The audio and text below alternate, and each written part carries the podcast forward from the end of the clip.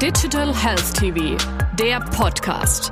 Alles rund um die Digitalisierung im deutschen Gesundheitswesen.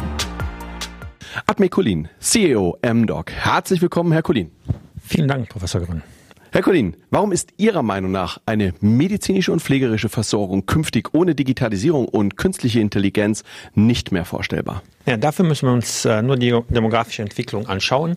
Äh, eine alternde Bevölkerung braucht einen höheren Grad äh, an medizinischer und pflegerischer Versorgung. Und schon heute fehlen in, in ländlichen äh, Regionen ähm, Fachkräfte. Ähm, diese Entwicklung wird sich in den kommenden Jahren deutlich verschärfen. Äh, und äh, wir müssen also weg, Wege finden, die vorhandenen Ressourcen äh, optimaler einzusetzen und dementsprechend ist es sicherlich nicht wegzudenken. Wie können mittels Digitalisierung die vorhandenen Ressourcen, Sie sprachen es gerade an, zielgerichteter und effizienter eingesetzt werden? Welche Stellenwert haben Kommunikation und Information? Ähm, hier gibt es sicherlich ähm, verschiedene Angriffspunkte, äh, wo die zahlreichen äh, Unternehmen, Digital Health Unternehmen, äh, gerade Ansatzpunkte geben können. Eins davon ist äh, ähm, auch MDoc. Wir konzentrieren uns derzeit vor allem auf Digitalisierung von äh, Kliniken und äh, Versorgungseinrichtungen und hier insbesondere auf das patientenzentrierte Kommunikation und Informationsmanagement, welche natürlich einen optimierten äh, Versorgungsweg darstellt. Wie kann ein informierter Patient den Klinikalltag entlasten?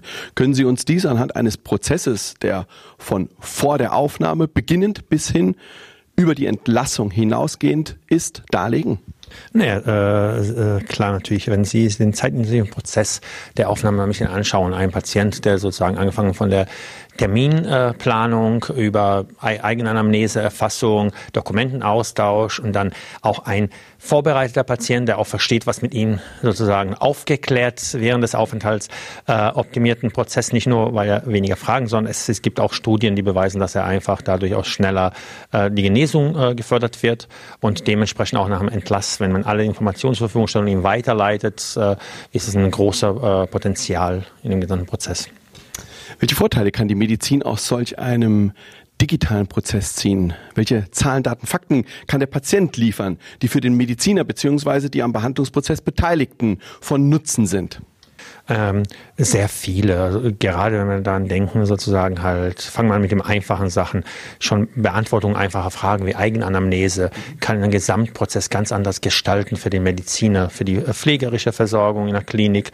Und äh, dementsprechend sind diese Daten, da sind wir schon am einfachen. Wenn wir weitergehen, erfassen von Vitalwerten, die validiert sind, medizinisch nach, nach vorne kommen, merken wir, wie viele verschiedene Bereiche wir damit unterstützen. Angefangen von den Administrationsbereichen, wo die Menschen aber gerade im pflegerischen und medizinischen weitergehen, damit sich die Fachkräfte genau um das kümmern können, wofür die da sind, um den Menschen. Inwieweit trägt dieses umfangreiche Wissen über den Patienten zum medizinischen Fortschritt bei? Ähm, ich würde sagen, äh, wenn man sich nur andere Industrien anschaut, wie wichtig das war für den äh, sozusagen Fortschritt, ist das einer der wichtigsten Aspekte, Fortschritt zu setzen, keine Doppeluntersuchung anzusetzen, sondern direkt auch den Ärzten zu ermöglichen oder dem pflegerischen Personal zu ermöglichen, direkt sich an den Patienten zu begegnen, die richtige Informationen verfügbar zu haben, ist ein sehr, sehr äh, wichtiger Aspekt. Herr Kulin, vielen herzlichen Dank. Ich danke Ihnen.